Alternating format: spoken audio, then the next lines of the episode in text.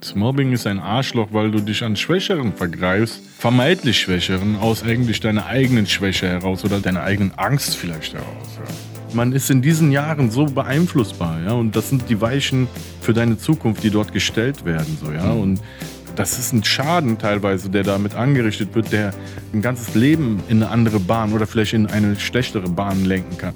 Das ist eine Katastrophe im schlimmsten Fall. Ne? Ich weiß, ich könnte morgen einen Song machen, wo ich Leute irgendwie disse oder irgendwas mache oder über das Leben nochmal in einer ignoranteren Weise erzähle, was vielleicht Jugendlichen aus der Seele spricht, die gerade in diesem Alter sind, wo sie beeinflussbar sind, weil man da immer sich angezogen fühlt von dem coolsten, mhm. von dem kompromisslosesten, von dem actionhaftigsten und so weiter. Ich weiß das und ich weiß auch, wie das geht, aber ich mache das nicht. Ganz schön krank, Leute. Ein Interview-Podcast der DRK Gesundheit. Jeder spricht heute über Gesundheit. Doch was bedeutet das eigentlich? René Treder spricht mit seinen Gästen über genau diese Themen, die die Gesellschaft beschäftigen und warum wir selbst zugleich Grund und Lösung des Problems sind. Für ein gesundes Miteinander. Hi und herzlich willkommen hier im Podcast und auch auf YouTube, denn neuerdings werden diese Gespräche hier auch gefilmt. Ungefähr ein Drittel der deutschen Jugendlichen erlebt im Laufe des Lebens mal Cybermobbing. Das kommt immer wieder in verschiedenen Statistiken raus. Und natürlich gibt es auch Mobbing im Klassenzimmer oder Mobbing am Arbeitsplatz oder auch sogar im Bekannten- und Freundeskreis. Und Mobbing hat natürlich riesige Auswirkungen für die Betroffenen. Darüber werden wir in den nächsten Minuten hier sprechen. Und zwar habe ich mir einen Gast eingeladen, der sich gegen das Mobbing einsetzt. Und das ist nicht irgendwer, sondern das ist ein König, nämlich der König von Deutschland. Ja. Herzlich willkommen, Echo Fresh. Hi, grüß dich, grüß dich. Ja, das ist ja eine tolle Introduction. Schön, dass du da bist. Danke sehr. Schön hier zu sein. Schön, dass du da bist. Wenn ich so auf deine Karriere gucke, auf deine Musikkarriere, so die letzten 20 Jahre ja im Grunde genommen, ist so mein Eindruck, dass du vor allem Musiker sein wolltest und nicht Botschafter. Du hast dich so lange, glaube ich, dagegen gewehrt, dass Leute dich so vereinnahmen mit Themen, die sie bei dir ja gesehen haben. Durch deinen Hintergrund, durch die Themen, die du ansprichst in deinen Songs. Aber irgendwann war es dann doch so, dass du immer stärker auch gesellschaftliche Themen so stark thematisiert hast, dass du für dich auch gesagt hast, ich will mich dazu auch außerhalb der Musik äußern. Und vor allem war ein Song ganz besonders zentral, aber mhm. Magst du mal erzählen, wann war denn der Punkt für dich, dass du dir gedacht hast, ich will mich gegen Mobbing einsetzen? Es gibt ja ganz mhm. viele Dinge auf der Welt, die nicht gut laufen. Warum ist Mobbing so ein Thema für dich? Gut, dann setzen wir da an. Die Initiative ClickSafe hatte da ein Projekt und ich war auch mit dem Schauspieler, der beim Aber-Video mitgemacht hat, dem Patrick vor Ort und habe da an der Düsseldorfer Schule, war das glaube ich, einen Vortrag gehalten. Das war sehr wichtig für mich, wie du schon erwähnt hast. Ich habe nicht mit dem Plan angefangen, irgendwann Botschafter für Soziales im weitesten Feld zu sein, sondern war einfach Rapper als Jugendlicher, als schon sehr, sehr, sehr, sehr früh, als ich vielleicht noch gar nicht wusste, was ich wirklich machen will, fand halt Rappen cool. Das hat dann sofort auf so einer hohen Ebene geklappt, dass es gar kein Weg mehr zurück war. So, das heißt, Rappen war quasi der Lebensinhalt. Und irgendwann, durch meine Eltern und durch meinen Background, hatte ich aber immer auch wenn ich manchmal Entertain-Lyrics gemacht habe oder diesen Battle-Rap gemacht habe oder so, immer so eine Art soziale Komponente da drin. Das war einfach durch meine Sozialisierung, durch meine Eltern sozusagen mit in meinem Weltbild so, ja. Das hat sich immer wieder gezeichnet aus den Texten und man wird ja auch nicht jünger, sondern älter und denkt halt über Sachen nach. Und so wurde dann immer wieder das Bild kristallklarer, je älter ich wurde, wofür ich eigentlich stehe in der Musik. Ne? Und ganz zum Schluss hat das dann halt in Aber resultiert. Der ist jetzt, glaube ich, anderthalb Jahre oder so alt. Und seitdem, oder auch schon davor, ne, habe ich immer wieder mal mit Leuten kooperiert, habe mich in dieser Botschafterrolle immer wohler gefühlt, habe dann auch verstanden, warum ich dafür auserwählt wurde. So, mhm. ja, weil das war nie mein Plan. So. Und warum bist du auserwählt worden? Was glaubst du? Ich glaube, dass die Leute nach Galionsfiguren suchen, ja, ob die das jetzt wollen oder nicht, so, ja, die vielleicht einen gewissen Erfahrungswert haben in dem Bereich oder die vielleicht Verbindungen knüpfen können zwischen zwei ethnischen Gruppen oder zwei sozialen Gruppen oder was mhm. auch immer, ja. Und da bin ich halt irgendwie reingerutscht, glaube auch, dass Rap auch eine große Rolle spielt, weil Rap einfach eine beliebte Kunstform ist oder eigentlich die neue Pop Kunstform mhm. überhaupt ist. So. Und da gibt es aber wiederum ganz wenige Jungs, die dieses, was ich da mache, ohne jetzt so jemanden damit zu dissen, aber die das erfüllen können, so, weißt du, sei es aus dem Erfahrungsschatz her oder auch ganz schlicht irgendwie vom Horizont her, ob die überhaupt darüber nachdenken, weil häufig geht es darum, wofür auch keiner was kann, darüber können wir gerne auch reden, einfach nur so diesen Erfolg zu schaffen und dann darüber zu rappen, so wie, wie geil man sozusagen ist. Das habe ich ja auch gemacht, aber da war ich halt, wie gesagt, 17 oder 20 oder mhm. so, ne? Und ja, vielleicht liegt es daran, dass ich schon so lange rap und ich rap ja schon länger in meinem Leben, als ich nicht gerappt habe. Mhm. Weißt du, was ich meine? Daran merkt man, dass man schon ganz schön alt ja, gerade ist. Ich war, oder man merkt, dass man ziemlich früh angefangen ja, hat. Vielleicht so. lieber so, ja, weil ich bin jetzt 36, ist jetzt nicht der jüngste Rapper, aber ist auch nicht der älteste Rapper, mhm. gerade wenn du nach Amerika guckst. Aber ich bin schon so lange dabei, die Leute zählen mich immer so zu den Oldschoolern dazu, Wobei die Oldschooler, weiß nicht, ich sag jetzt mal so, keine Ahnung, Sammy Deluxe und Afro, so Kollegen von mir, die sind alle so zehn Jahre älter als ich. So, ja. Ich bin mit denen wiederum aufgewachsen. Aber irgendwie ist das auch ein Kompliment, weil ich halt, wie gesagt, so früh da reingekommen bin. Jetzt habe ich mich ein bisschen verquatscht, aber so bin ich in diese Rolle sozusagen geraten. Am Anfang habe ich mich ein bisschen dagegen gewehrt, habe das nicht so eingesehen, ne, habe das auch so aufs Korn genommen beim Song Quotentürke. Vielleicht kennen ein paar.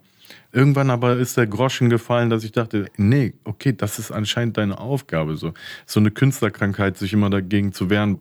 Man will nie in so einer Schublade stecken. Ja, ist ja auch total verständlich, weil du bist ja total vielfältig und manchmal ist es so leicht, jemanden auf irgendwas festzunageln mhm. und zu sagen, na gut, er hat irgendwie türkische Wurzeln oder er kommt aus Köln-Kalk und Mönchengladbach und hat da was erlebt so für sich. Mhm. Und dann spitzen wir es mal zu und sagen, er ist jetzt der Typ, der immer darüber reden muss. Mhm. Gibt ja noch ganz viele andere Themen in deinem Leben. Und voll, voll. Ich habe ja. zum Beispiel erst kürzlich hier beim Eurovision Song Contest mitgemacht. Da habe ich einfach eine ganz unterhaltende Single gemacht über ein Mädchen, so weißt du, mhm. einfach so ein popmäßiges Single. Das habe ich schon ewig nicht mehr gemacht, deswegen erzähle ich es dir.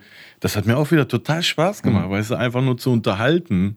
Deswegen, man ist ja nie immer der gleiche Mensch, so weißt Man ist der gleiche Mensch, aber man hat nie immer die gleiche Stimmung. So, mhm. ne? Manchmal will man tanzen und manchmal will man diskutieren so und so ist das ja auch in der Mucke so. Bei Rap ist das halt komisch. Du kriegst sozusagen Produkt von Menschen, der weiß ich nicht, wie so ein Actionfilm ist mhm. und du kriegst das immer vorgesetzt. Eigentlich weißt du, gerade wenn du halt irgendwann erwachsen bist, dass das nicht stimmt, dass er unmöglich immer so sein mhm. kann, aber das hört sich immer gleich an, so, mhm. weißt du. Dieser Zug ist bei mir schon ziemlich früh abgefahren, das kann ich zurückverfolgen eben weil ich so jung da reinkam und ziemlich jung schon ein ziemlich großes Publikum hatte. Ich habe also meinen Charakter in der Musik erstmal finden müssen. Mhm. Und das ist quasi vor allen Leuten so passiert. Deswegen dieser Zug, immer das Gleiche so abzuliefern, so ein Image zu haben und was man dann verkauft, so auch wirtschaftlich sozusagen, betriebswirtschaftlich als ein Produkt das Ganze zu sehen, das kann ich eh nicht mehr machen, weil die Leute haben mich in allen Lebenslagen gesehen mhm. und ich habe immer zu meiner Lebenslage die Musik gemacht, die gerade dazu gepasst hat, so, weißt du? Also findet man von mir unterschiedliche Sachen. Und ganz oft, finde ich, steckt irgendwie das Thema Respekt auch so drin in der Musik. Das finde ja. ich ist so ein roter Faden, der sich so durchzieht. Und das hat ja auch ganz viel mit Mobbing oder eben Nicht-Mobbing zu mhm. tun, dass man Respekt vor den anderen Menschen an der Stelle hat. Du engagierst dich ja für ClickSafe, hast du schon gesagt. Das ist eine EU-Initiative. Kannst du so ein bisschen erzählen, was macht ClickSafe und was genau machst du bei ClickSafe? Also es geht ja darum, Mobbing im Internet sozusagen zu unterbinden. Mhm. Ich kann natürlich meinen Beitrag dazu leisten, indem ich auch meine Reichweite nutze, um das meinen Fans oder Followern sozusagen mitzuteilen. Ich glaube, dass das Feld Mobbing eins ist, wie du schon sagst, was zu dem Aufgabenfeld passt, was ich auch behandle in der Musik, weil es, wie du auch sagst, um Respekt geht, weil es auch um eine soziale Komponente oft geht. Oder vielleicht, dass jemand anders ist. Ne? Und das sind alles so Sachen, die ich auch erlebt habe und wo ich jetzt auch quasi etwas weitergeben kann oder mich dazu äußern kann. Und wie gesagt, ich habe da zu dem Thema und mit der Initiative auch da Vortrag gehalten, vor Jugendlichen eher, es waren jetzt keine kleinen Kinder. Und das fand ich auch, ist super angekommen vor Ort. So, weißt, da gibt es auch so Material im Internet. Ich musste halt denen sagen, einerseits in meiner Jugend gab es kein Social Media. Ja? Da, wenn da einer gemobbt wurde, war das dann in der Schule irgendwie oder nach der Schule auch teilweise. Und die Sache ist, es geht ja eigentlich darum, sich dann für denjenigen einzusetzen, so, ne? weil man das dann später bereut. Und das habe ich denen zum Beispiel erzählt. Mhm.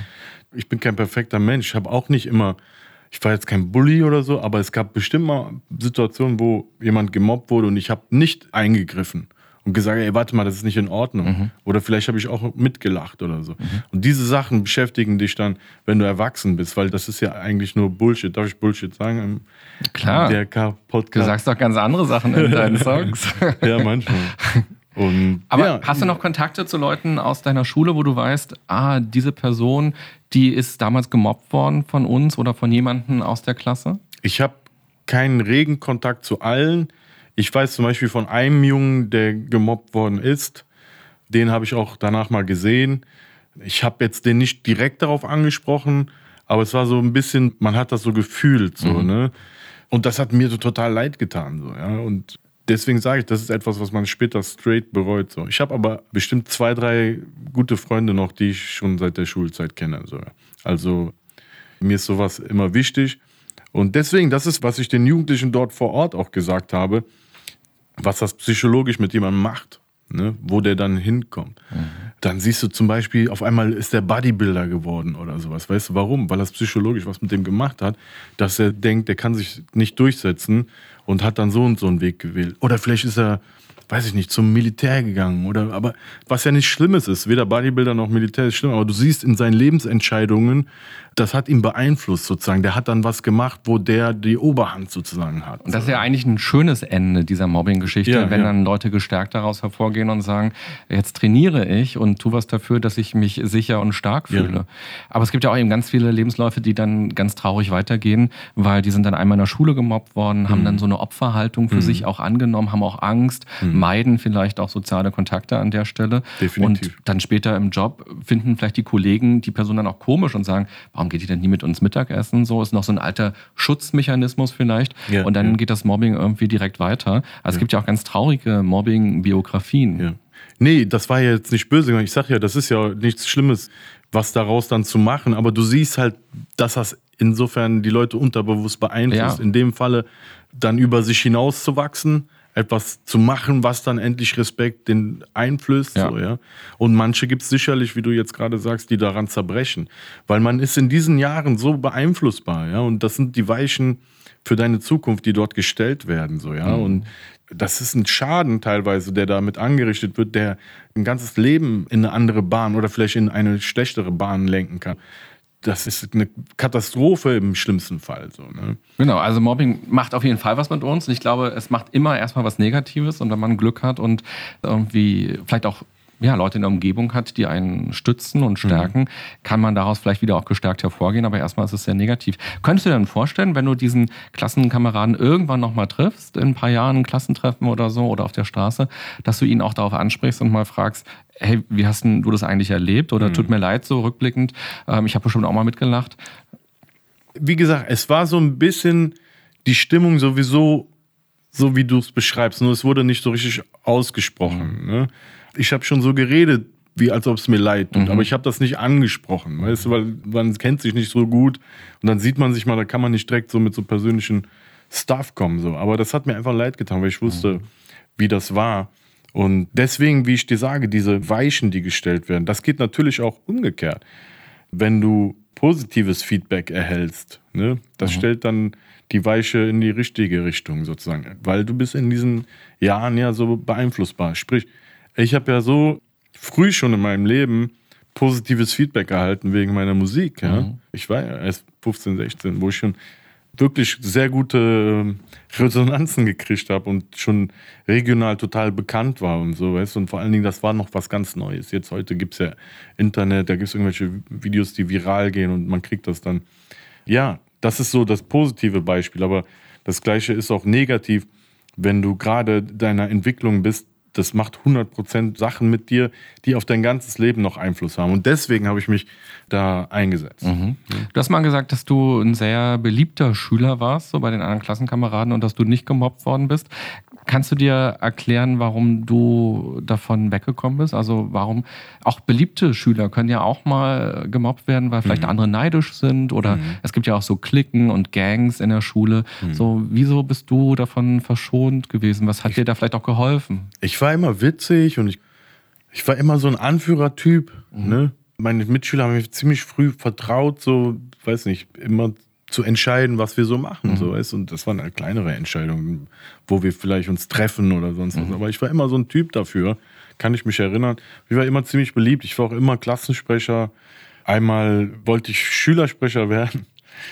Ich hatte gar nicht den Kopf dafür. Also ich wollte es einfach nur werden, so weil ich das cool fand. Da hat mir der Junge, der eigentlich dafür auch viel besser geeignet war, weil er halt viel mehr in dem Thema drin war, ja, und der sich viel mehr engagiert hat, sich dann vor der Wahl mit mir abgesprochen, so, weil er wusste, dass ich. Wahlbetrug gemacht. ja, ja. Weil er wusste, dass ich gewinnen werde, ne? Und ah. hat dann mich überzeugt, dass wir uns gemeinsam aufstellen mhm. lassen. Weißt du, voll bescheuert von mir eigentlich, dass ich das überhaupt wollte, aber ich war ein Kind, so, ja. Und dann haben wir uns gemeinsam aufstellen lassen. Und was war? Letztendlich hat der das dann gemacht. So, weißt du, ich, ich fand es einfach nur cool, gewählt zu werden. Aber ich wollte dir sagen, ich war eigentlich ziemlich beliebt. Es war einfach, weil ich, weil ich glaube ich, witzig war. Ne? Weil ich ja gut reden konnte wahrscheinlich, keine Ahnung. Hm. Also die Frage ist vielleicht auch echt schwer, weil sie so ein bisschen impliziert ja, dass man quasi irgendwie selbst schuld ist, wenn man gemobbt wird. Und das ist man ja gar nicht. Nee. Also, sondern man wird ausgesucht von anderen und man kann auch ein cooler Typ sein, man kann ja auch witzig sein und trotzdem, mhm. irgendjemand hat sich entschieden, diese Person jetzt zu mobben und andere mhm. machen mit, vielleicht auch aus Angst heraus. Vielleicht auch, auch von deinem Äußeren, vielleicht weil du dicker oft, bist, ja, klar. weil du, oder Vielleicht, weil du so schüchtern sowieso schon mhm. bist und dann kriegst du dann noch einen mhm. drauf, so, ja. Und das sind so Sachen, die man früher vielleicht aus der Schule kannte.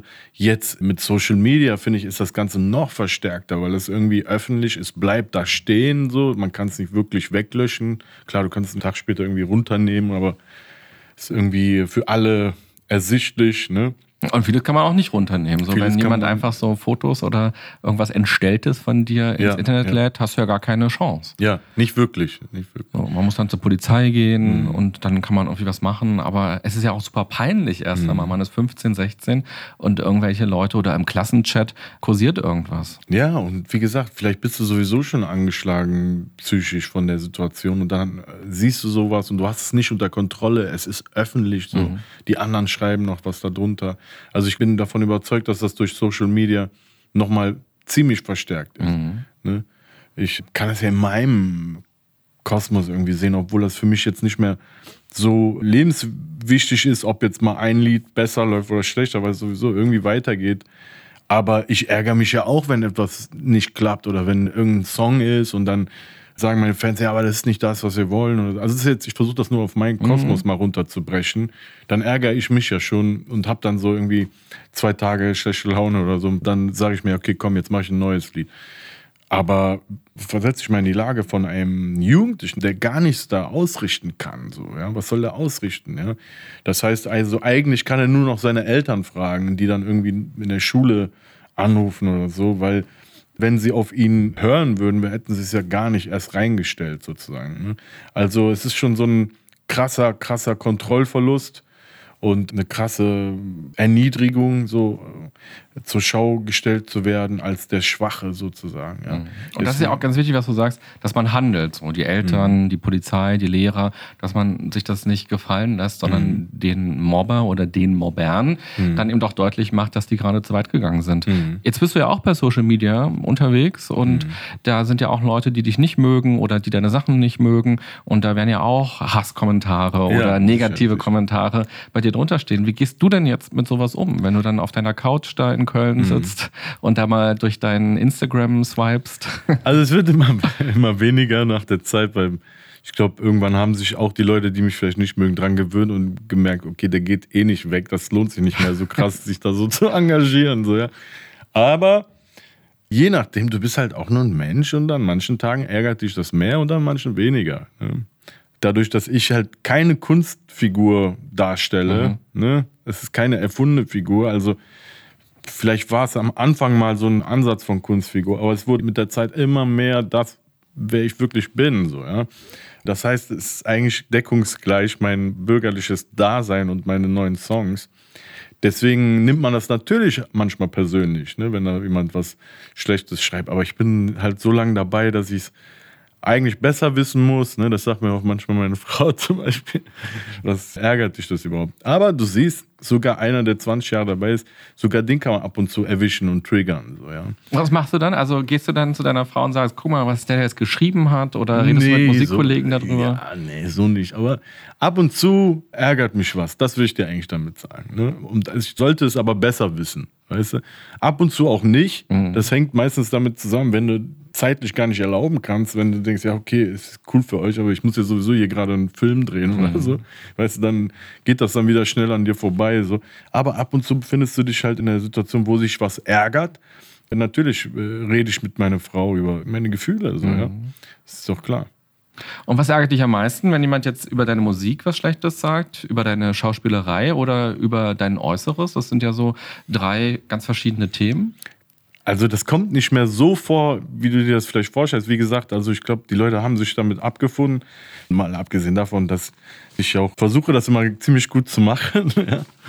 Aber ich glaube, dass es, wenn drum geht, um irgendwelche Entscheidungen, und dass derjenige vielleicht was anderes in dir sieht, mhm. weißt du, als das, wofür du dich jetzt entschieden hast. Aber da kommen wir ja wieder zurück auf das Thema, dass du nie immer der gleiche bist, weißt du, beziehungsweise dass du verschiedene Facetten hast und du kannst nicht immer nur das machen, was du vor 15 Jahren mal gemacht hast, was dem da in der Situation gut gefallen hat, weil er das da mit der und der Lebenslage verbindet. So.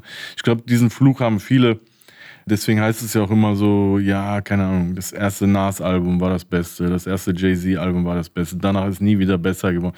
Es ist doch klar, Mann, weißt du, das ist einfach was anderes, was man mit der Zeit verbindet. Das ist das Einzige. Ansonsten steht das nicht so krass zur Debatte. Also ich werde jetzt nicht gemobbt. Nur ich wollte dir damit sagen, dass ich das nachvollziehen kann, weil ich als sogar als gestandener Künstler ab und zu was sehe, was mich ärgert. Und wenn mhm. du das jetzt runterbrichst auf einen Jugendlichen, der eben zum Beispiel nicht dieses krasse gute Feedback im Rücken hat und keine Ahnung, einen langen Werdegang, der ihn schon als Mensch gestärkt hat und und und, sondern es ist ein zerbrechlicher Jugendlicher, so wovon wir hier reden. So. Es ist noch nicht mal klar, was der machen wird. Mhm. So, weißt du? so, deswegen sage ich, das wollte ich dir damit eigentlich sagen, so, äh, dass das halt enormen Einfluss auf den hat und dass man sich hundertprozentig da vor den stellen muss. Und das habe ich auch den Jugendlichen da beim ClickSafe Day versucht zu sagen. Mhm. Ne? Ich hatte aber ein gutes Feedback, hatte ich das Gefühl. Man weiß es nie, aber in der Schule, wo ich dort war, hatte ich das Gefühl, dass die das alle wissen. Mhm. Ne? Aber das finde ich ja so spannend. Also du machst schon so lange Musik, und bist eben nicht mehr 15 und trotzdem kann dich ja so ein Kommentar irgendwie mhm. runterziehen oder beschäftigen und das macht ja nochmal deutlich, wie krass das ist, wenn man dann 15 ist genau und sich das selbst noch nicht so gefunden hat. Genau das und du hast mal gesagt, das habe ich mich gerade gesucht, als das Papier so raschelte, in meiner erfolgreichsten Phase hatte ich die meisten Hater. Ja, das könnte man so sagen. Warum ist das so? Ja, ich glaube, das ist vom Fall zu Fall verschieden, aber wahrscheinlich kannst du es bisschen darauf runterbrechen, dass derjenige mit sich vielleicht ein bisschen unzufrieden ist und mhm. in meinem Fall zum Beispiel dann fand, oh, das geht ja voll schnell hier bei dem. Das ist finde ich aber nicht in Ordnung so, mhm. ja. Der muss mehr leisten. Ja, der ja. muss mehr leiden vielleicht ja. so. Ich weiß es nicht. Wie gesagt, also das sind so Sachen der Vergangenheit, weil bei mir halt das ziemlich früh auf sehr hohem Level losging. Mittlerweile, wie gesagt, bin ich da schon gestanden und anhand dieses Beispiels von mir selber, weil für mich kann ich nur sprechen, kann ich dir nur sagen, sogar mich kann man damit triggern. So. wenn man das bei mir schon schafft, dann will ich nicht wissen, was das halt, wie gesagt, mit einem Jugendlichen macht, so weißt du. Das ist eine Sache, für die sollte man sich dringend einsetzen. Mhm. Und was hast du erfahren von den Jugendlichen? Also haben die so ein bisschen auch von sich erzählt, wenn du unterwegs bist, was die so erleben und wie die damit umgehen?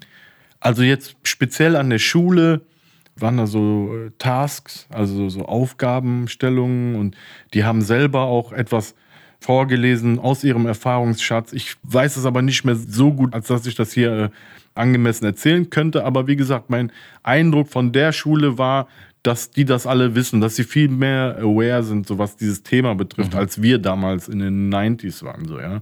Das Gefühl hatte ich da mitgenommen, das kann ich dir sagen. Ansonsten werde ich halt als Beispiel für Menschen mit Migrationsgeschichte halt total oft von jungen Migranten angesprochen, ne? die jetzt vielleicht nicht über Mobbing erzählen, aber die halt darüber erzählen, dass sie sich benachteiligt fühlen. Das höre ich immer wieder, so, so seit zig Jahren. Mhm. Ne?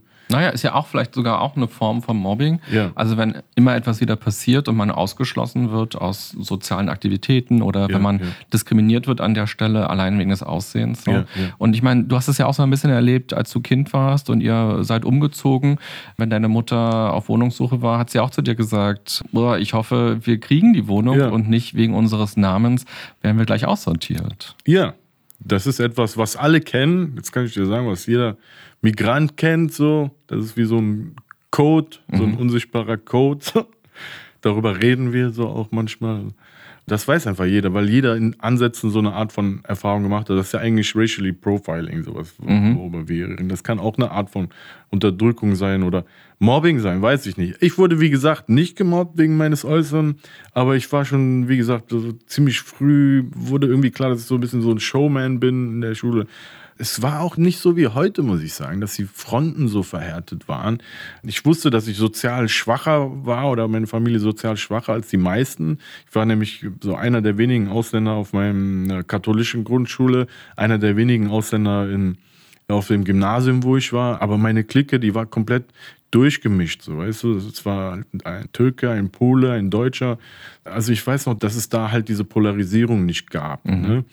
Das wird jetzt so ein bisschen politisch, aber ich kann dir halt nur aus meiner Sicht erzählen.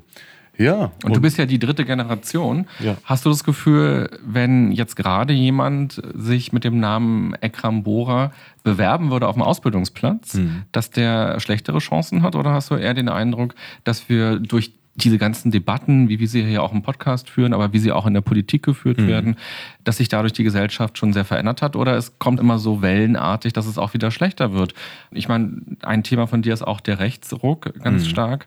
Da kann man sich ja auch fragen. Sarah Zien hat ein Buch rausgebracht, Mhm. was plötzlich viel diskutiert wurde. Parteien in Europa überhaupt, die rechtsorientiert sind, sind auf dem Vormarsch. Wird es immer besser oder sind Wellen? Ich kann dir zum Beispiel was, was ich glaube, zu dem Ursprung der Sache sagen. Ich glaube, dass die Schere zwischen Arm und Reich immer größer wird und dass so früher vielleicht so linke Talking Points oder linke Meinungen zu gewissen Themen mehr gepasst haben zum kleinen Mann, so ja, zu dem, der unten steht. Und irgendwie hat sich das mit der Zeit so gewandelt, dass heute eher so äh, rechte Meinungsbilder zu gewissen Themen so beim kleinen Mann sozusagen in Erscheinung treten. So, ja? Ich weiß nicht genau, wie ich das beschreiben soll. Das Pendel, das weltpolitische Pendel geht, glaube ich, mal nach links und mal nach rechts. Und jetzt gerade ist es eher nach rechts. Ich glaube, dass die rechten Meinungen, dass es da viel mehr, wie gesagt, Talking Points gibt, viel mehr Themen gibt, die irgendwie im Internet oder generell, vielleicht auch am Stammtisch, viel mehr Anklang finden. Da gibt es ja bei linken Themen kaum mehr was. Vielleicht Klimawandel, da gibt es ja eigentlich kaum mehr was. Ne? Naja, ich versuche mich nicht verrückt machen zu lassen. Ich habe auch so mittlere politische Meinung. Also ich versuche mich so ein bisschen in der Mitte einzupendeln und die beide Seiten so zu verstehen und meinen Beitrag zu leisten als einer, der vielleicht connected, so weißt du. Das ist ja immer wieder ein Thema, wofür ich vielleicht ausgewählt worden bin, unfreiwillig anfangs, zu connecten zwischen Türken und Deutschen, zwischen Reichen und Armen, zwischen denen, die was erreicht haben, die noch nichts erreicht haben, die sagen aber, ey, ich erreiche nichts, weil es so unfair ist und so weiter. Ich finde mich immer wieder in dieser Position wieder zu vermitteln. Deswegen erzählen mir auch häufig halt Jugendliche mit Migrationsgeschichte ihre Geschichte, so weißt du, warum die denken, warum die nicht anerkannt werden oder warum die nicht es schaffen oder was auch immer, warum es so schwer ist. Was kannst du denen für einen Tipp geben? Ja, ich sag ja immer, dass es scheiße ist, nach dem schnellen Geld zu trachten. So, ja, das habe ich ja selber gesehen. So, ja, ich war ja selber im Brennpunkt und habe da gelebt. Ich hatte das Privileg, halt alle wussten, ich bin der Rapper. Ich habe vielleicht einen anderen Weg noch, den ich schaffen kann. Deswegen standen da so alle hinter mir eigentlich und haben mich auch irgendwie supportet, wie die konnten mit ihren Mitteln so. Vielleicht indem die mich da rausgehalten haben. Aber das Privileg hat nicht jeder so, ja. Wenn ich dann halt sage, dass ich sowas scheiße finde, weil viele kommen zu mir und reden mich so an als den Rapper und die denken, ich finde das cool, wenn die irgendwie kriminell sind oder wenn die ignorant sind, vielleicht dem Leben gegenüber oder der Gesellschaft gegenüber. Wenn die nach irgendwie zwei, drei Minuten merken, ich bin überhaupt nicht so, ja, und dass ich das im Gegenteil nicht für gut heiße, so, dann kommen sie ganz schnell in so eine Situation rein, wo die sich rechtfertigen vor mir, ne, und sagen, ja, aber was soll ich denn machen, so und so, ne, ich habe doch gar keine Chance. Und wie ich bei Aber auch gerappt habe, so.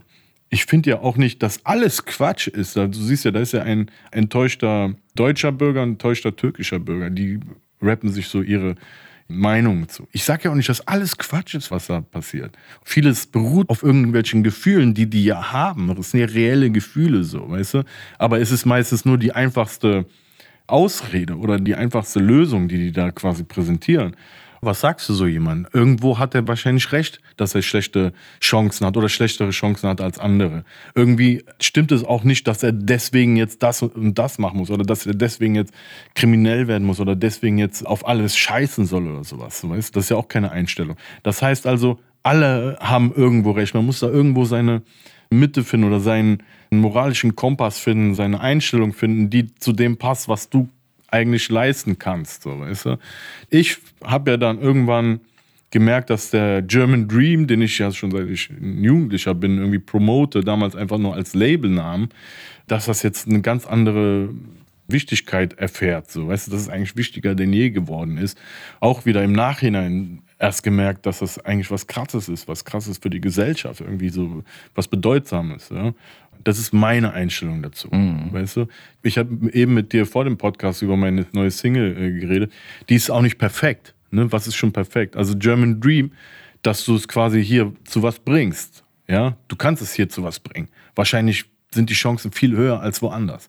Wahrscheinlich kann man das auch belegen und so weiter. Ja, dass du aber nur dann respektiert wirst, wenn du halt aus dem Brennpunkt kommst oder von der schlechten Seite des Lebens, ja, dass du nur dadurch respektiert wirst, anscheinend, ne, vermeidlich, ist irgendwie schade. Ne? Trotzdem bin ich dann lieber der, der sagt, mach das trotzdem, ja, mach das, weil was willst du sonst machen? Mach das dann für dein Kind, dass du einen besseren Start für den wiederum ermöglichen kannst, so, ne? Ich weiß, das ist nicht perfekt. Ich weiß, das ist auch blöd, jemandem zu sagen, ja, Alter, da musst du dich noch mehr anstrengen. Was soll ich dir sagen? Das ist nichts Perfektes, ne? Was ist schon perfekt? Die Gesellschaft ist auch nicht perfekt. Das ist meine ja. Message, was ich den Jugendlichen gebe. Es ist halt so krass ungerecht. Man hat einfach nur einen Nachnamen, wo ganz viele Üs oder Ös drin mhm. sind und jemand, der die Bewerbungsunterlagen sichtet, sagt, naja, oder hat gleich irgendwie so ein Raster im Kopf oder Vorurteile mhm. und lädt die Person nicht ein oder mhm. verbindet irgendwelche Charaktersachen damit. Mhm. Das ist halt so krass. Und ich kenne das gar nicht aus meinem Leben. So, mhm. ich habe keine dunkle Hautfarbe, ich habe keinen Namen, der darauf schließen lässt, dass ich ganz woanders herkomme. Mhm. Das heißt, diese Diskriminierungen, die so viele Menschen erleben, die existieren so in meinem Leben gar nicht. Und es ist so krass, das zu hören, wenn du das so erzählst, auch von den Erfahrungen, die so andere machen, mhm. dann läuft sozusagen bei mir so im Kopf so ein Film ab, wenn ich in der U-Bahn sitze, wenn ich in der S-Bahn sitze, wie viele Menschen, gerade hier in Berlin, wir haben eine riesige Vielfalt, mhm. wie viele hier leben und wie viele so an gläserne Decken so in ihrem Leben kommen, so an mhm. Grenzen kommen. Mhm. Und da gibt es ja eben eine ganz große Form der Ausgrenzung, so mhm. am Arbeitsmarkt, im privaten Umfeld, bei der Wohnungssuche. Mhm. Und das ist ja mega traurig. Und das ist ja auch quasi eine Form von Mobbing am Ende, dass ja, man ja. aufgrund von Namen, vom Aussehen jemanden da so ja, wegmobbt. Ja. Dieser German Dream ist ja so spannend. Der Begriff begleitet dich ja schon seit 20 Jahren im Grunde genommen und ist ja wie so ein Motto für dich geworden. Das heißt, man kann ja auch mal umgekehrt gucken. Nicht nur, warum werden Leute mit Migrationshintergrund zum Beispiel diskriminiert oder gemobbt, sondern auch, wie können Leute es denn schaffen, so rauszukommen? Du hast so ein bisschen an diese Verantwortung appelliert, mhm. so weitermachen. Vielleicht muss man auch das dreimal öfter machen als andere Menschen, aber man mhm. muss so dranbleiben. Mhm. Wenn jemand zu dir sagt, und es ist ja auch so mega traurig, ich habe keine Chance. Mhm. So. Mhm. Was kannst du dem denn mitgeben, dass der wirklich weitermacht oder dass er vielleicht auch mal umdenkt und sagt, vielleicht kann ich mir eine Chance nehmen, aber mhm. auch. Mhm. Also, dass er keine Chance hat, das akzeptiere ich nicht. Ne, dafür bin ich ja das beste Beispiel, dass es eine Chance gibt. Ich arbeite auch außer zum Beispiel mit ClickSafe auch mit einer Initiative Chancen NRW. Wenn ich denken würde, es gäbe keine Chance, dann würde ich mich nicht engagieren. Klar gibt es Chancen. Wie du sagst, es wird nicht einfach und jeder Fall ist individuell. Es gibt bestimmt auch welche, die da ganz glatt durchgehen, so, ja. Aber es gibt bestimmt auch das Gegenteil. Vor allen Dingen ist ja eine ganz große Diskussion darüber. Man hält Debatten und Talkshows darüber ab, so, ja. Daran siehst du ja, es ist ja anscheinend ein Thema, was besprochen werden muss. Wenigstens wird das hier besprochen. Ne? Das ist das German in dem Ganzen. Mhm. Wenigstens sind wir hier, wo du das dann machen kannst, wo es auch Teile oder Flügel von Parteien gibt, die sich gerade dem widmen, so, weißt du? Und das gibt es zum Beispiel woanders nicht. Ne? Also Deswegen bin ich immer ein Befürworter, weil ich habe hier meinen Traum ermöglicht. Ich habe hier das geschafft, was man eigentlich nicht hätte schaffen können. Und ich habe es sogar einmal verloren gehabt im Leben und habe es nochmal dann geschafft. Also es ist definitiv möglich so. Ja. Aber im Umkehrschluss, klar, du musst dich wahrscheinlich mehr anstrengen. Du hast wahrscheinlich, ich sag mal so, du hast wahrscheinlich öfter Niederschläge oder mhm. hast öfter mal einen Punkt, wo wo du sagst, ja, scheiße, muss ich halt jemand anders fragen oder so. Ja, das wird dir wahrscheinlich öfter passieren. Ne? Aber ich bin halt ein ganz großer ähm, Gegner dieser Opferrolle, das einfach einzunehmen. Ich weiß, das muss besprochen werden, ne? aber ich finde, das kann man an einem gewissen Anlass besprechen. Aber in dem täglichen Leben, so, weißt du, da darf das nicht auf dich einfließen, so, weißt du, weil das ist eine harte Welt, so, weißt du. Und wenn du schon von vornherein sagst, ja, ja, wahrscheinlich klappt es eh nicht oder so, das geht nicht, Mann, weißt du? Das versuche ich auch, wie gesagt, an den Jugendlichen zu sagen. Ich weiß, die Theorie ist nicht perfekt. Jemand sagt, ja, hast du schwerer, komm, streng dich an, dann schaffst du das auch und so. Das ist ein bisschen blöd. Ich weiß, das ist auch voll schwer, das rüberzubringen, weil ich mir schon so lange darüber einen Kopf mache und das auch immer wieder berappe. So, deswegen weiß ich, man muss da den richtigen Ton finden, weil irgendwie ist das auch gemein. Ja, das hat ein paar Sachen so in sich, die komisch sind. Man kann sich erstmal als Loser fühlen, so genau. von wegen, na, streng dich und wenn mehr ich nicht selber auch Migrant wäre, dann dürfte ich dem das zum Beispiel gar nicht sagen. So, weißt? Und daran siehst du, dass das eine trickige Aussage eigentlich ist. Aber es ist nun mal das, was mir passiert ist. Was soll ich machen? Ich muss dem das erzählen. So. Wenn ich das für mich behalten würde, wäre ich ja der Arsch. So. Und das ist ja auch ein tolles Vorbild. Und das ist ja auch schön, einfach aus deiner Perspektive zu hören, wie du darüber denkst, wie du es erlebt hast und immer noch erlebst und was du eben weitergeben kannst. Ja, und ja. man kann ja auch noch viele andere Menschen befragen und sich puzzleteilmäßig all das rausziehen, was einem dann so hilft. Ja. Jetzt hast du ja einen Sohn, der ist vier Jahre vor kurzem geworden. Genau, ist sehr gut informiert. der wird jetzt wahrscheinlich noch gerade nicht gemobbt, aber stellen wir uns mal vor, eines Tages kommt er zu dir und erzählt, was im Kindergarten oder in der Schule passiert ist. Und es gibt eine Studie der OECD aus dem Jahr 2017, die PISA-Studie, mhm. und da kam raus, die höchste Wahrscheinlichkeit, Mobbing zu erleben, ist zwischen 8 und 15 Jahren. Mhm. Und das ist ja krass. Mit 8 mhm. ist man ja noch ein richtiges Kind mhm. und man stellt sich eigentlich die Kindheit so romantisch vor. So, man spielt, man hat eine schöne Zeit so. Und mit 8 werden Leute gemobbt oder da hat man eine hohe Wahrscheinlichkeit. Genau die Zeit, wo du zerbrechlich bist. Ja. Genau die Zeit, wo du deine Entwicklung erfährst. Also wie wir gesagt haben, also die wichtigste Zeit eigentlich, wo die Weichen für dein Leben gestellt werden. Und dann stellen wir uns vor, er kommt zu dir und erzählt, was passiert ist. Und er wird das Wort Mobbing wahrscheinlich nicht benutzen, mhm. weil er das nicht kennt. Was wirst du ihm sagen? Bro, das ist... also ich habe mich ja in meinem Leben verändert und so weiter. Ne? Ich, ich können echt wenige Sachen so irgendwie aus meiner Haut irgendwie, da würde ich echt streng werden. So, weißt ich glaube, ich würde da hinfahren und da echt für Ordnung sorgen. Da wäre wieder der alte Echo in mir wach, glaube ich, weil mit meinem Sohn, da gibt es keine Späße, so, weißt du. Aber da siehst du halt von den Leuten, die gemobbt werden, jeder von denen, ich versuche jetzt mal mitzudenken, jeder von denen hat auch Eltern. Gott weiß, was die alles durchmachen. Vielleicht sind die alleinerziehend, vielleicht hat er voll viele Geschwister und so. Weißt du? Das ist total gemein. Das ist einfach nur gemein. Und ich bin noch, wie gesagt, privilegiert. Ich könnte wahrscheinlich hinfahren. Ich könnte direkt wahrscheinlich einen Termin beim Direktor kriegen und sonst was. So, ne? Aber es gibt auch total arme Leute. So. Das ist einfach nur gemein. Oder eben doch vielleicht Menschen, gerade wenn wir über Migrationshintergrund sprechen, wo die Eltern vielleicht gar nicht so gut Deutsch können, können ja. und dann auch nochmal eine doppelte Hürde ist. Ja. Aber könntest du denn deinem Sohn noch etwas sagen, was er machen soll? Also klar, der Vater, der kann das richten. Mhm. Aber was könnte er auch machen, um da rauszukommen, damit anders umzugehen? Meine Frau sagt immer, wenn den einer schlägt ohne Grund, soll er zurückschlagen. So, ja? Es ist so eine Philosophie, die ich erstmal ich bin erstmal total gegen sowas. Ne? Ich kann es auch irgendwo verstehen, weil man soll sich nichts gefallen lassen. Vor allen Dingen später in seinem Leben. Es wird ja nicht leichter. Die Form ändert sich nur. Weißt, es geht um andere Sachen, aber auch um viel wichtigere Sachen. Was ich ihm sagen würde, war die Frage. Was könntest du ihm mitgeben, damit er besser damit umgehen kann, anders darauf reagieren kann? Ich würde ihm einfach alles, was ich weiß, äh, meinen ganzen Erfahrungsschatz zur Verfügung stellen, was ich davon halte. So. Ne?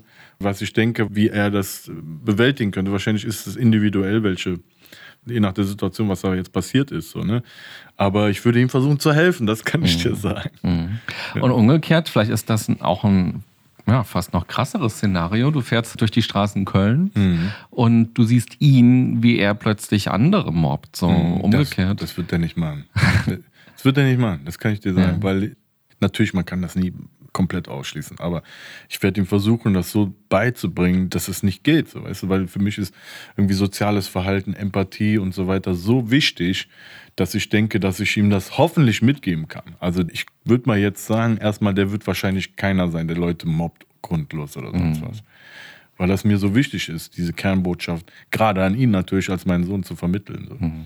Und wenn Leute zuhören, was könntest du dir vorstellen? Du befasst dich ja sehr mit dem Thema und mhm. bist auch in Kontakt mit Jugendlichen. Was können Eltern machen, damit ihre Kinder quasi gestärkt sind und keine Mobber werden? Mhm. Was können die machen, damit ihre Kinder fair mit anderen umgehen?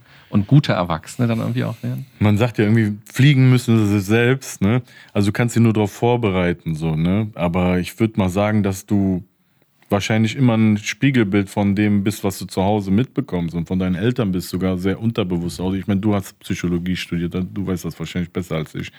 Wahrscheinlich das, was du als Input bekommst, das zeigst du dann auch nach außen.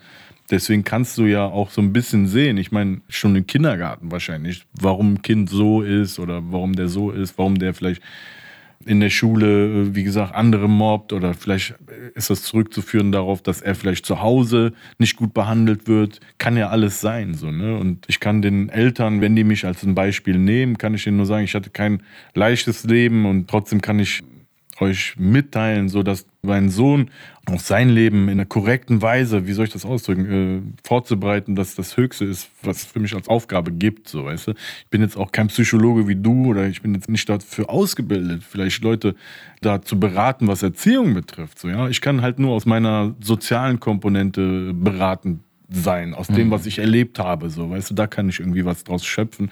Wie gesagt, ich wurde irgendwie auserwählt, teilweise, es hört sich jetzt so ein bisschen übertrieben an, aber ich, ich werde da immer wieder zu gefragt. Ne? Auch wenn ich vielleicht nicht das studiert habe oder so. Aber es geht ja darum, was man erlebt hat. Klar, naja, und am Ende müssen wir ja alle so Entscheidungen treffen. Wie wollen wir mit anderen umgehen? Wie wollen wir die Kinder erziehen? Wie wollen wir mit Kollegen auch umgehen? Wir können ja ganz leicht auch selbst zum Mobber werden, mhm. weil uns jemand nervt, weil mhm. der uns mal umgekehrt geärgert hat. Und das Interessante ist ja, das zeigen Untersuchungen, Leute, die mobben, tun es nicht aus Stärke heraus, sondern aus, aus Schwäche, Schwäche. Aber das ist so offensichtlich. Ja. Ich glaube, intelligente Leute wissen das sofort. Aber der Mensch, der gerade gemobbt wird, der fühlt sich wahnsinnig schwach mhm. und der sieht die andere Person als extrem stark, als überstark an. Mhm. Und das schwächt ihn ja nochmal zusätzlich auch darauf zu reagieren. Und das Verrückte ist auch beim Mobbing, gerade beim Cybermobbing, wer mal Opfer war, wird mhm. relativ schnell oder kann relativ schnell auch zum Täter oh, werden, okay. weil das so leicht ist. Stimmt. Weil ich brauche keine krassen Muskeln, um zurückzuschlagen, mhm. sondern ich kann mir auch was überlegen zu Hause und kann was zurückposten. Das ist auch so. logisch. Ja, das ist auch logisch. Ja. Ich kann dir sagen, aus meinem Beruf, ich versuche immer Vielleicht liegt es daran, dass ich auch mal unten war, auch während ich bekannt war, ja. Und vielleicht das besser zu schätzen weiß. Ich versuche immer korrekt zu bleiben. Ich habe so einen moralischen Kompass mir irgendwann mal eingestellt. Ich versuche dem zu folgen. Mhm. Ich weiß, dass es vielleicht manchmal nicht so schnell ans Ziel führt, wie assi zu sein, mhm. so, weißt du, und sich das so mit dem Ellbogen zu holen. Aber ich habe irgendwie für mich ausgemacht, dass es besser zu meinem Nervensystem passt und vielleicht auch ein bisschen langfristiger ist, ja. Und äh, dadurch, dass ich 20 Jahre das schon mache, ist ja schon mal ein gutes Feedback dazu. Ich will dir damit sagen, wenn ich am Filmset bin, auch wenn ich die Hauptrolle bin, ich stelle mich überall ganz normal an. Ich behandle jeden gleich, mhm. ob das der Niedrigste ist, der da arbeitet, ob es der Höchste ist, der da arbeitet. Weil ich weiß einfach, wie das ist, wenn ich nichts habe, so, weißt du? Und das Gleiche ist auch meistens, wenn ich irgendwo beim Fernsehen bin, ich verstehe mich meistens mit der Crew am besten, mhm. weißt du, weil das sind ganz normale Leute, so wie ich. Mhm. Ich versuche nicht irgendwie so einen auf VIP zu machen oder mit den anderen Bekanntheiten da irgendwie auf einen guten Draht zu kommen. Oder so. Das war nie mein Ding, weißt du. Ich kann dir eine Anekdote erzählen, so als Promi-Dinner bei mir im Kalk war. Die haben das Catering, weil meine Wohnung so klein war, dass das nicht da reingepasst hat. Da sind ja irgendwie so sieben Leute schon mal, ne, mhm. die da irgendwie an der Crew arbeiten. Und da war meine Wohnung schon so voll. Und ich musste meinen Hund in den Hof packen, weil er gestört hat. Und das ganze Catering wurde im Flur aufgestellt, weißt du, im Hausflur von dieser Wohnung. Das war 0, nix geklaut, so, weißt du, von den Leuten, die da gearbeitet haben, weißt du. Ja. Und ich erzähle dir das nur so, ich war ziemlich bekannt, aber hatte nichts. Und ich glaube, die Zeit hat mich dazu gemacht, was ich heute bin, wo ich versuche halt Soziales und Empathie irgendwie in den Vordergrund zu stellen. Und ich habe immer wieder bei so Drehs mich eher mit den Leuten verstanden, die da gearbeitet haben. Mhm. So, weißt du, weil ich das Arbeiterleben immer vor mir hatte, weil ich aus einer Arbeiterfamilie komme. So, das war immer so. Ich sage dir das aber nicht, weil ich mir einen drauf einbilde, aber das ist dieser moralische Kompass, den ich mir irgendwann gesetzt habe, den ich wiederum versuchen werde, meinem Sohn weiterzugeben. Mhm. Natürlich unterbewusst wird er sowieso aufnehmen, aber auch bewusst da einiges versuchen werde zu sagen. Deswegen habe ich eben direkt aus der Pistole geschossen und gesagt, der wird kein Mobber. Mhm. So. Ich kann mir das nicht vorstellen. So, ja. Ich will gerne was Kreatives mit dir machen. Ja, okay. Ich habe ein großes Stück Papier mitgebracht und Stifte. Und ich würde gerne mit dir ein Brainstorming machen. Mhm. Und zwar. Da kommt der Psychologe in ihm hoch. Nein, wir machen, Was siehst du auf diesem Bild? Äh, du, nein, wir machen jetzt, wir machen eine Vorleistung für deinen nächsten Song. Okay. Gemeinsam. Aber ah, dann möchte ich auch mit auf die CD ja, alles als, klar. Äh, und GEMA-Gebühren. Was steht da jetzt? Da steht Brainstorming. Brainstorming, also okay. Und zwar folgendes. Stellen wir uns vor, du würdest einen Diss-Track schreiben. Oh zum Mobbing. Okay. Also du wirst das Mobben wegmobben vielleicht. Mhm, mhm, da muss man ja ganz viele Rhymes am Ende machen, mhm, so mhm. bei diesen 16 Zeilern. Ich habe mich gut informiert. Ja, super. Vorbildlich. Und es reimt sich ja ganz viel, darum geht es ja immer. Ja, und man ja. muss ja erstmal so diesen Themenhorizont sich so erarbeiten, was gehört denn alles zum Mobbing dazu? Was assoziiert man denn damit? Mhm. Worauf man dann später die Reime machen kann. Mhm, mhm. Und lass uns doch mal gemeinsam so ein paar Begriffe aufschreiben, die uns einfallen. Du willst die Mobber mobben. Also das Mobbing vielleicht mobben. Das Mobbing mobben. Ein Distrack gegen das Mobbing. Ein Distrack gegen das Mobbing, okay. Dann musst du bei einem Distrack die Schwächen deines Gegners erfassen. Mhm. Das, was du aufdecken willst an ihm, so, mhm. ja, oder das, was du den Leuten mitteilen willst, warum du es besser weißt als er. So, das heißt, du müsstest also das aufschreiben, erstmal vielleicht in Stichpunktform. Was ist denn schlecht am Mobbing? Was, wie du gerade gesagt hast, es zeigt eigentlich Schwäche. Ne? Mhm. Ne? Dann schreibst du schon mal auf. Mobbing ist schwach. Ja. Genau, wir, Stichpunkte reichen ja völlig aus. Du kannst das Blatt dann mitnehmen und dann, dann zu Hause den Song zu Ende machen. Ja? Okay, okay. Mobbing ist schwach. Ja, du kannst gerne auch mitmachen. Vielleicht, dass man sich gar nicht bewusst ist, was das noch alles in einem auslösen kann für sein Leben. Ne? Das heißt also, Mobbing ist verantwortungslos. Mhm. Ich schreibe mal für dich jetzt auf. Ja, danke. Ich schreibe mal krass auf. Okay. Und ich schreibe mal auf, hat Folgen. Ja. Und wohin hatten wir noch was? Mobbing ist erstmal immer negativ. Ja, negativ das ist irgendwie kindisch, ne? dass man selbst noch nicht gecheckt hat, weil ich bin mir fast sicher, bei fast jedem, dass sich die Meinung später ändert oder dass man es später bereut. Ja? Also bereut man später. Warum ist das Mobbing ein Arschloch? Das Mobbing ist ein Arschloch, weil du dich an Schwächeren vergreifst, vermeintlich Schwächeren, aus eigentlich deiner eigenen Schwäche heraus oder deiner eigenen Angst vielleicht heraus. Ja. Das ist auch schon eine ganze Menge. Ich fasse nochmal zusammen. Mobbing ist erstmal immer negativ. Mobbing ist kindisch, weil man es selbst noch nicht gecheckt hat. Man wird es später bereuen. Es hat Folgen. Es ist verantwortungslos und krass. Man mobbt, weil man selber Angst hat. Mobbing ist schwach und Mobbing ist ein Arschloch, weil man sich an Schwächeren vergreift. Fällt dir schon direkt eine Zeile ein? Geht das so? Ich meine, du schreibst auch auf Papier, du schreibst ja gar nicht am Rechner deine Songs. Ja, das wird Eigentlich ist es ja so eine Arbeit, wie du es auch zu Hause machst, oder? Ja, du könntest sagen, Mobbing ist schwach. Es ist lächerlicher Scheiß. Weil man sich an Schwächeren vergreift. Sowas, ne? Geil. In solche Richtungen geht das. Okay. du weißt, wenn du das so lange machst, ist es alles nur noch eine Formel. So. Mhm. Ich versuche dann aus dieser Formel auszubrechen manchmal und versuche mal einen Song eher melodisch zu machen oder mal was ganz anderes zu machen, weißt du? Weil diese typische Art, die du gerade gesagt hast, mit diesen 16ern, das mache ich seit ich 14 bin. So. Ich habe nichts anderes in meinem Leben gemacht. Deswegen gehen bei mir sofort diese Wörter zusammen. So, ja. ja. Gut, dann den fertigen Song hören wir. Wie lange brauchst du? Nicht lange, ein paar Tage. Okay. okay, gut, ich bin gespannt. Ja. Du bist ja durch einen Diss-Track auch noch ganz doll in die Schlagzeilen gekommen ja. vor ein paar Jährchen. Da hast du ja auch schon ein paar Mal so ein bisschen indirekt Ey, drauf angesprochen. Bro, das, gut, dass du das sagst. Weißt du, weil letztendlich hat man mich versucht damals zu mobben. Mhm. Ne? Und das war eigentlich ein gutes Beispiel dafür. Es ist so lange her, dass ich mich auch nur so halb daran erinnere. Was übrigens bei vielen meiner Songs ist. So, weil viele denken immer, ich stehe dafür mein Leben lang hinter allem, was ich jemals gemacht habe. Alter, ich war selber, weißt du, ein Jugendlicher. Egal. Man hat versucht, mich damals zu mobben. Ich war jung, weißt du, ich brauchte das Geld, ja.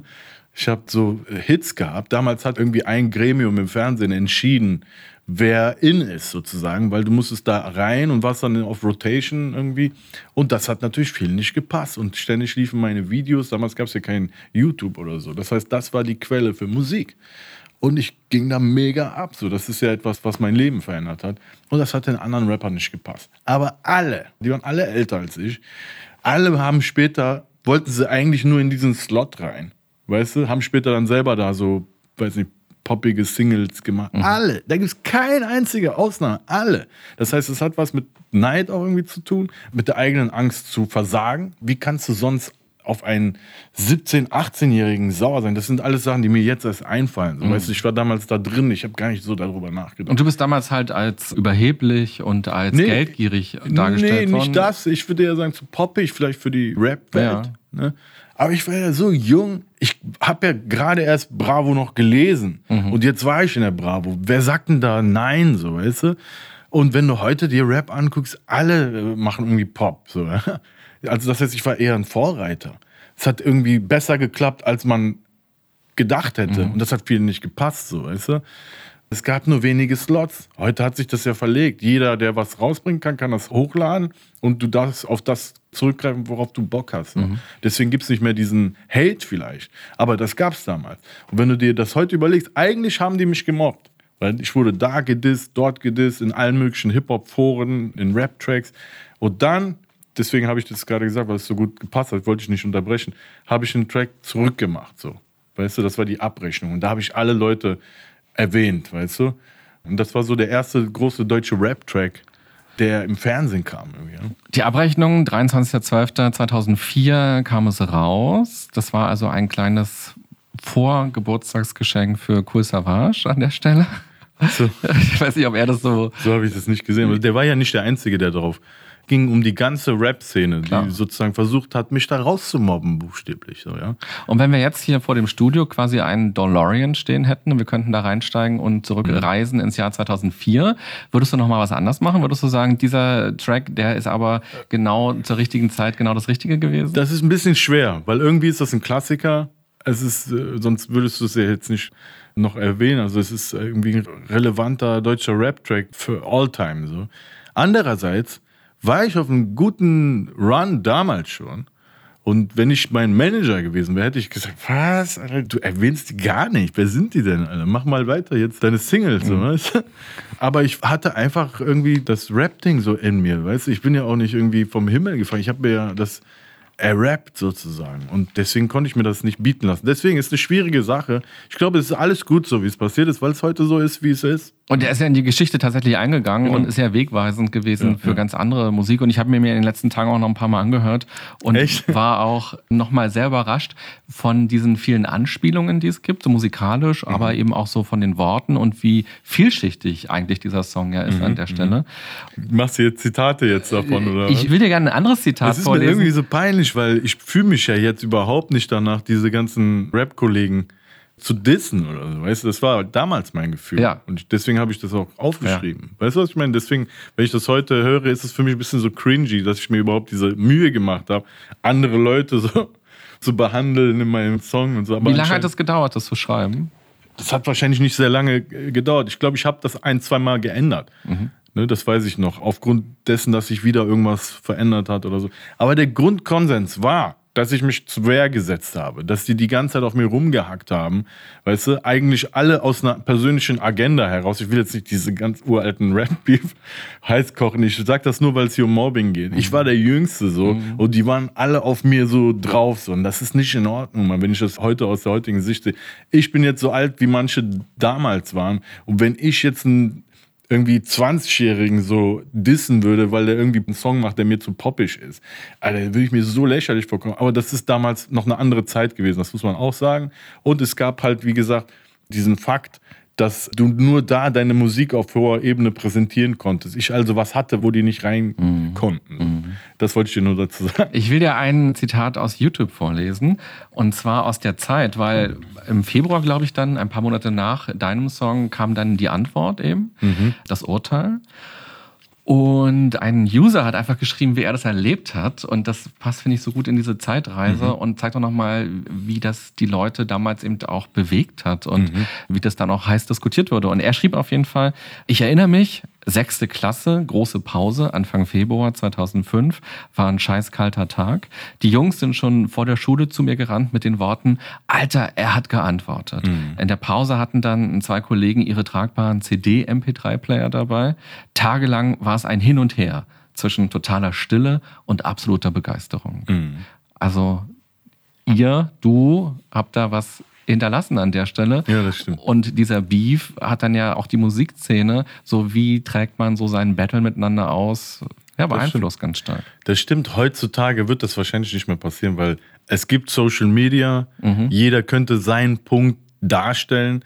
Andere Leute würden mitreden und sagen, ey, jetzt hab dich mal nicht so, das ist gar nicht so schlimm oder sonst was. Auch wenn du den ganzen Kontext siehst, dass, wie gesagt, irgendwie ein Song irgendwie zu poppig ist, so für deinen Geschmack. Das ist ja heute nicht mal ansatzweise etwas, worum man sich überhaupt streiten würde. Aber es war einfach eine andere Zeit. Und ich bin ja mit der Zeit irgendwie ruhiger und auch schlauer hoffentlich geworden. Ich versuche mich auch in mein Gegenüber hineinzuversetzen. Ne? Und ich weiß auch, dass der wahrscheinlich total unter Druck stand, so das zu machen. So.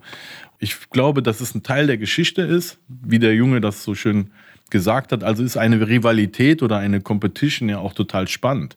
Aber wahrscheinlich in so einem sportlichen Rahmen kann man sich danach dann die Hand geben, mhm. wie beim tatsächlichen Sport. Bei sowas, wo halt Sachen gesagt werden, nimmt halt jeder so seine Seite dann ein, so weißt du. Deswegen, das ist dann nochmal der Unterschied zu einem Ringkampf oder Klar, aber es war ja für dich auch hart. Also es gab ja noch dann weitere Rapper, die auch reagiert haben und auch was gesagt haben. Und es ja, hatte für dich dann ja auch große Auswirkungen. Du hast ja schon ein paar Mal in den letzten Minuten gesagt, du warst dann sehr weit unten. So und es lief dann gar nicht mehr so ja, gut. Ja, ich war jetzt nicht weit unten, weil dieser Diss war. Ich glaube, ich war eher weit unten, weil ich mich eben nicht dem gewidmet habe, weil ich viel zu jung war, mhm. was ich da auf der Platte hatte. Mhm. Das war ja mega coole äh, Karriere sozusagen und habe das alles erstmal beiseite gelegt, um mich darauf zu kümmern. Das heißt, eigentlich habe ich mich davon hart ablenken lassen. Mhm. So. Aber ich sage ja, vielleicht kann man das nicht so begreifen. Ich hatte dieses Rapper-Ding ja noch in mir. Das war ja nicht so, dass ich dachte, ich bin kein Rapper mehr oder so, weil ich jetzt im Fernsehen war. Mhm. Das heißt, ich musste darauf einfach reagieren. Ich glaube, wenn, dann ist das ein Punkt gewesen, der dazu geführt hat. Dazu kam dann noch, irgendwann gab es halt das Internet, dann fielen meine ganzen Plattformen weg wie Bravo oder Viva oder mhm. sowas. Das gab es dann auf einmal nicht mehr. Ich wurde älter, ich war nicht mehr so jung und süß sozusagen, sondern sah halt wie ein erwachsener Türke aus. So. Das war dann auch nochmal ganz anders zu vermarkten. So. Und das war, glaube ich, der Punkt eher, wo ich dir sage, ich war unten, so, weil ich da in Kalk gewohnt mhm. habe und dann habe ich mich irgendwann wiedergefunden als einfach einer, der da wohnt. So. Weißt du? Und dann habe ich mir das weiter erarbeitet. Fing dann an, das Internet als meinen Freund zu betrachten, fing dann an, die Vorteile daran zu sehen und habe mir dann eine riesen Community dann da aufgebaut, weißt du? Hab Leuten geholfen. Weißt du, ich habe zum Beispiel Leuten geholfen bis zum Ende. Mhm. Ich habe Leute wie Summer Jam, Farid Bang, K1, Manuelsen, die waren alle bei mir gesigned sozusagen. Bei mir in der Hood sind die einrappen gekommen in Kalk. Ja? Und wir haben diese ganzen Tracks aufgenommen, wir haben die for free rausgehauen, es gab kein Spotify, hab mir das wieder aufgebaut sozusagen. Ja? Mhm. Ab dann gehörte das auch wirklich mir und keiner konnte irgendwie sagen, ja, das ging zu schnell oder ey, das war zu poppig mhm. oder sonst was. Ne? Und das war die Geschichte. Also ist vielleicht dramaturgisch ganz cool irgendwie nachzuvollziehen, zu sagen, ja, und dann hatte der Beef und danach war er fertig. Es war ja so eine stetige Sache. Und wenn etwas an dem Beef geschadet hat, dann eher, dass es mich businessmäßig in eine andere Richtung gelenkt hat, beziehungsweise weg von meinem Business gelenkt hat, sondern auf so Pettiness und auf so destruktive Sachen konzentriert hat. So. Also wenn, dann war es das. Und wie bist du da rausgekommen? Also wo war für dich der Punkt zu sagen, ich übernehme jetzt aber wieder die Verantwortung und bin ich in dieser Opferhaltung drin? Ich habe dir ja gesagt, ich habe mir das quasi aufgebaut, eine Community mhm. aufgebaut.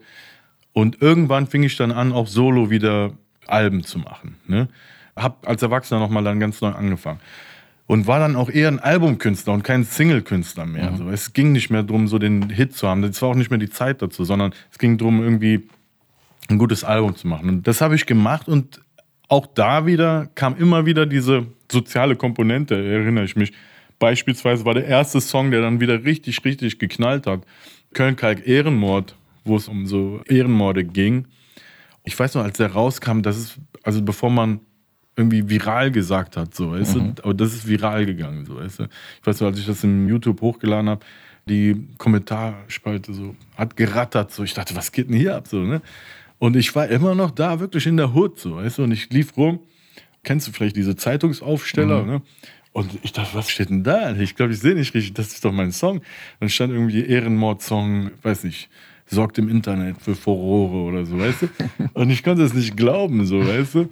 Und auf einmal war ich dann der Echo, den man da kannte, aber mit neuen, viel bedeutenderen Content, so, weißt du? Mhm. Oder, oder, inhaltlich bedeutenderen. So. Ja, ich war ja erwachsen geworden. Ich habe nicht mehr darüber gerappt, wie cool ich war oder was für Markenklamotten ich anhatte oder so, weißt du? Ich würde dir gerne ein letztes Zitat von dir nochmal zeigen und lass uns darüber nochmal sprechen. Du hast mal gesagt, Liebe geht nicht so viral wie Hass, mhm. hält aber länger. Mhm. Und ich habe mich gefragt, ja, wieso ist denn das so? Warum geht Liebe nicht so viral? Das ist ja, was ich eben zu dir meinte. Ich habe irgendwann gemerkt, was ich so bereit bin zu tun, um auf mich aufmerksam zu machen. Ne, da gibt es ja bei Rappern gewisse Tools, die man anwenden kann. Ja, und ich habe irgendwann für mich ausgemacht. Ja. Bis hierhin kann ich gehen. Ich habe die Sachen erlebt, die ich erlebt habe. Weißt du? Wie du auch gesagt hast, ich war ganz unten. Ich habe die größten Beefs miterlebt. Ich habe wirklich auch ernste Sachen miterlebt und mitverfolgt und mitgesehen und war auch mittendrin. Und mit Ernst mache ich wirklich ernst. Ich will jetzt nichts hier sagen, weil jetzt viele Jugendliche das sehen. Und deswegen habe ich für mich entschieden, ich mache das und das und das reicht mir. Es ist vielleicht nicht so polarisierend, aber es wird sich länger halten. Mhm. Ist meine Theorie. Ne? Bis jetzt ist die aufgegangen, weiß nicht. Vielleicht ist es morgen vorbei, Gott weiß, ist egal. Dafür habe ich das gemacht, was ich gemacht habe. Das kann man auch keiner wegnehmen. Ich weiß, ich könnte morgen einen Song machen, wo ich Leute irgendwie disse oder irgendwas mache oder über das Leben nochmal in einer ignoranteren Weise erzähle, was vielleicht Jugendlichen aus der Seele spricht, die gerade in diesem Alter sind, wo sie beeinflussbar sind, weil man da immer sich angezogen fühlt von dem coolsten, mhm. von dem kompromisslosesten, von dem actionhaftigsten und so weiter. Ich weiß das und ich weiß auch, wie das geht, aber ich mache das nicht, weil eben mein Rap kein Produkt ist. Mhm. Mein Rap ist das, was ich bin. Wenn du alle meine Alben nebeneinander legst, kannst du genau hören, ach, da war der so, da hat der das gemacht, da hat er das gemacht, da hat, ach, und das so. Du kannst genau meine Kurve nachvollziehen, so, weißt du, weil das immer das ist, wer ich bin. Mhm. So, das heißt, ich werde das nicht so konstruieren, um einen Hype zu erzeugen. Wenn das trotzdem passiert, wie bei Aber, du etwas machst, wo du emotionally invested bist, so weißt und das geht viral, dann stehen gerade alle Sterne richtig und dann macht das auch doppelt so viel Spaß. Weißt du, was ich meine? Ansonsten läufst du vielleicht mal ein bisschen hinter dem Trend, manchmal bist du ein bisschen vor dem Trend, aber manchmal bist du genau drauf. Und wenn du das bist mit dem, was du wirklich sagen willst, ja, es gibt nichts Besseres, so, weißt du? Und das hat nichts mit Geld zu tun.